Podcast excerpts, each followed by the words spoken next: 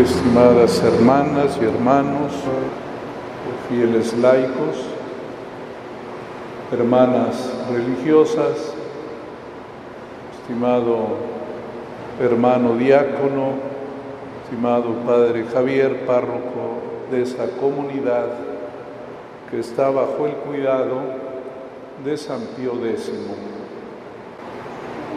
Hoy celebramos su fiesta. Quiero primero decirles que me da mucho gusto haber vivido siempre cuidado por grandes pontífices, por grandes papas. Por supuesto, a mí no me tocó San Pío X, pero sí nací en la época de Pío XII, venerable, luego me tocó, como a muchos de ustedes, San Juan XXIII, San Pablo VI, San Juan Pablo II y ahora la próxima, el próximo 4 de septiembre será la beatificación del beato Juan Pablo I. Fíjense, una historia de santos que nos han acompañado en la iglesia, siglo XX, siglo XXI, de tantas bendiciones.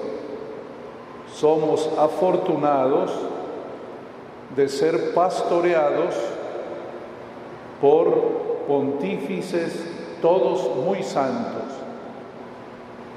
y desde luego también con los que aún viven.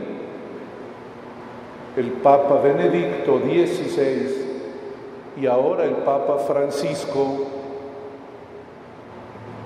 Qué historia tan bella la de nuestra Iglesia Católica.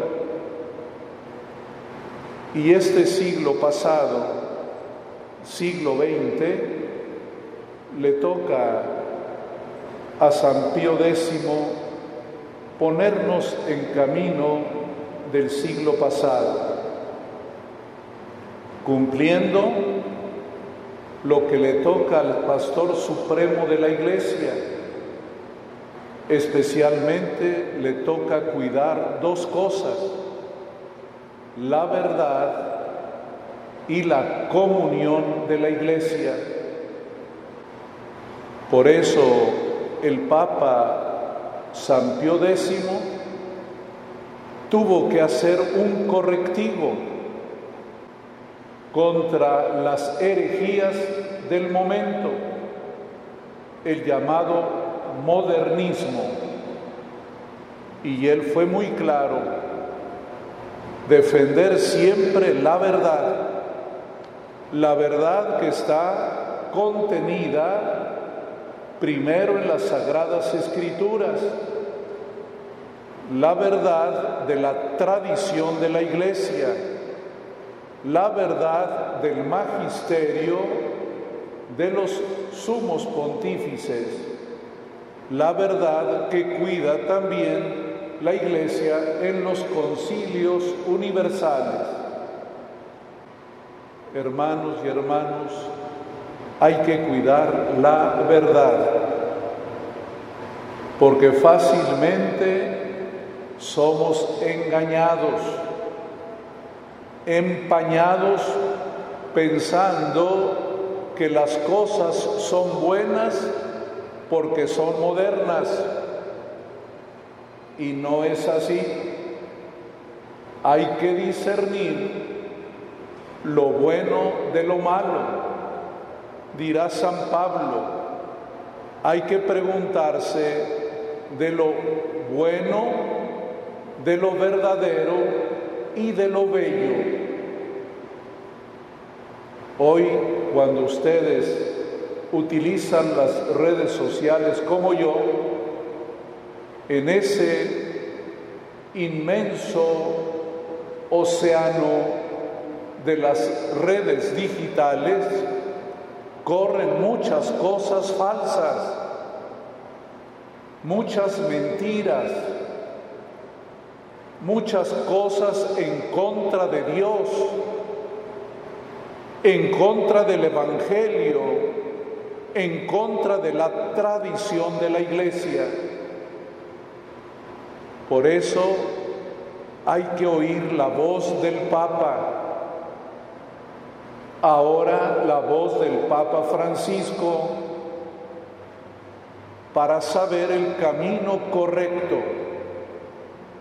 El Papa tuvo que ser muy exigente porque había muchas herejías e inclusive nos pidió a que los sacerdotes, los obispos, los diáconos antes de recibir el sacramento, además de hacer la profesión de fe con el credo, también hiciéramos el juramento de seguir la verdad. Y eso lo pidió el Papa Pío X, porque la mentira es peligrosa el error no solo confunde, sino extravía a la gente. El Papa goza de infalibilidad, es decir, que lo que nos enseña acerca de la fe y acerca de las buenas costumbres tiene que ser aceptado por nosotros porque es el guía de la fe, es el guía de la vida. San Pío X se preocupó por la verdad y le agradecemos que haya definido con toda claridad lo que es verdadero y lo que es falso pero no solamente cuidó la verdad, que era su principal tarea, sino también cuidó la comunión eclesial y de modo muy especial la comunión eucarística. Los papas a lo largo de la historia han tenido que defender la Eucaristía. Le tocó al Papa San Pío X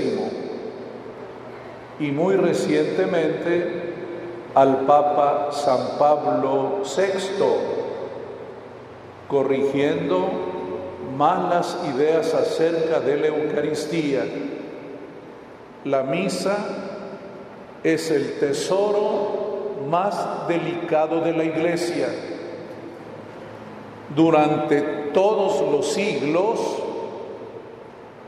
se ha cuidado la Santa Misa y debemos siempre cuidarla. Un servidor como obispo debo estar al pendiente de la misa. A lo mejor pueden hacerse cosas o decirse cosas no tan buenas en los salones, pero cuando celebra la Eucaristía hay que cuidarla. Hace algunos años, siendo obispo ya, tuve que reprender a un sacerdote que decía groserías en la misa. Le dije, Puedes decir groserías si tú quieres en la calle y si te aguanta, pero en la misa no lo permito, porque es el tesoro de la iglesia. Y aquí nadie, ni el párroco, ni yo, podemos cambiar la liturgia de la Eucaristía. Esa la cuida el sumo pontífice y la cuida el obispo. San Pío X se esmeró en cuidar la Eucaristía y una cosa que él agregó bien importante es que los niños y las niñas pudieran comulgar. Antes de él, hasta la adolescencia se podía comulgar y gracias a él se puede comulgar desde niño. Yo le agradezco porque yo pude hacer la primera comunión antes de cumplir seis años, allá en mi pueblo. Claro, me tuve que preparar, ir al catecismo todos los días, todos los días, aprenderme el catecismo de entonces del padre Ripalda, que todavía lo sé de memoria, porque es el sacramento más bello. Por eso debemos de cuidar la primera comunión. Me preguntaba un sacerdote, si se podían acelerar las preparaciones a la comunión. Claro que no. Hay que prepararse para el sacramento más bello de la iglesia. Y ustedes, papás, deben estar de acuerdo con nosotros. ¿Cuál es la prisa? Se puede preparar conscientemente y por eso en nuestra iglesia diocesana preparamos un catecismo para que durante tres años se preparen los niños a la primera comunión. El hecho de que el Papa San Pío X permitiera la comunión de los niños no fue para hacerla fácil, o para que no recibiéramos la catequesis. Por supuesto que hay que prepararse lo que humanamente es posible. Hoy le escuchamos en el Santo Evangelio acerca de un banquete. Le preguntaron a Jesús, ¿es cierto que pocos se salvan? O yo puedo traducir la pregunta, es cierto que a pocos vas a invitar al banquete. Y Jesús dijo, no, van a ser muchos. Vendrán del norte y del sur, del oriente y del occidente. Y entrarán muchos al banquete. Pero solamente hay una condición. La puerta está angosta la puerta está angosta, hay que reducir nuestro tamaño, que nos infla la soberbia, el complejo de superioridad, el mirar a los demás hacia abajo, despreciar a los pobres, despreciar a los que no son como nosotros. Es una puerta angosta y solo entran los que tienen las dimensiones de Cristo. ¿Cómo fue Cristo? Pequeño, pobre, humilde. Dice San Pablo, él se hizo el último, renunció a presumir que era el Hijo de Dios y se hizo esclavo de todos. En la puerta angosta y bajita solo entran los humildes los que saben darle el lugar a los demás. Por eso dice el Señor, conmigo los últimos son los primeros y los primeros son los últimos. Vamos a respetar la fila, vamos a respetar la cola. Cristo ya dijo quiénes van primero. Y a ustedes y a mí nos toca atrás. Pero vamos a entrar. Eso es lo bonito, que aunque los primeros van al final, y los últimos van a entrar primero, es siempre el amor de Dios. ¿Recuerdan aquella parábola de los trabajadores? Cuando los contrató y a los que llegaron temprano les pagó un denario, pero también a los que llegaron ya bien tarde les pagó un denario. El que había llegado al principio se molestó y le dice el patrón, ¿en qué quedamos? Que te iba a pagar un denario. No te estoy cometiendo ninguna injusticia o te vas a enojar porque soy bueno. Nos vamos a enojar porque Dios es bueno, porque perdona al que nosotros no queremos ni podemos perdonar no nos vamos a enojar porque es bueno. Vámonos a la cola, que entren primero los que Jesús ha dicho que van a ir primero. Este es el banquete eucarístico. ¿Por qué nosotros aquí en las puertas no pedimos certificado de buena conducta?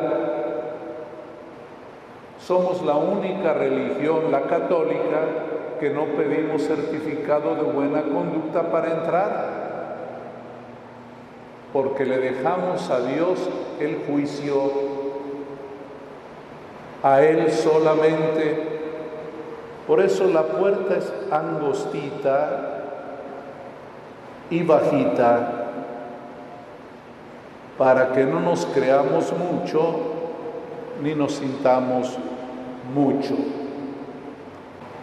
Cuando fui a Tierra Santa, me llamó la atención en la Basílica de Belén, en la Basílica de la Natividad del Señor, que para entrar hay una puerta chaparrita que el que, el que quiere entrar tiene que agacharse y lo hicieron a propósito Dicen que inicialmente fue para que no metieran los caballos y la gente entrara a la iglesia. Pero yo vi allí también un significado. Te tienes que hacer pequeño delante de Dios, porque la puerta es pequeña y angostita, pero para todos. Y qué bueno que el Señor nos invita a este banquete. Y gracias al Papa San Pío X porque ha cuidado la verdad y porque ha querido también que muchos, especialmente las niñas y los niños, se acerquen a comulgar. Vamos a esmerarnos. Yo sé que ustedes ya los que son grandes ya no mandan sobre sus nietos, ¿verdad? Pero den el consejo a sus hijos. Díganles que es muy bonito, que es un tesoro la misa, que no se malbarata, que los papas las han cuidado mucho. Si algún día tienen tiempo y entran en el buscador de Google, buscan un documento del Papa San Pablo VI que se llama Misterio de Fe, en el que hace una defensa contundente de la Santa Eucaristía. Pues vamos a continuar nuestra celebración muy agradecidos con San Pío X, pero quiero que el agradecimiento lo hagamos a todos los pontífices que nos han tocado, ahora agradecidos también por el Papa Francisco.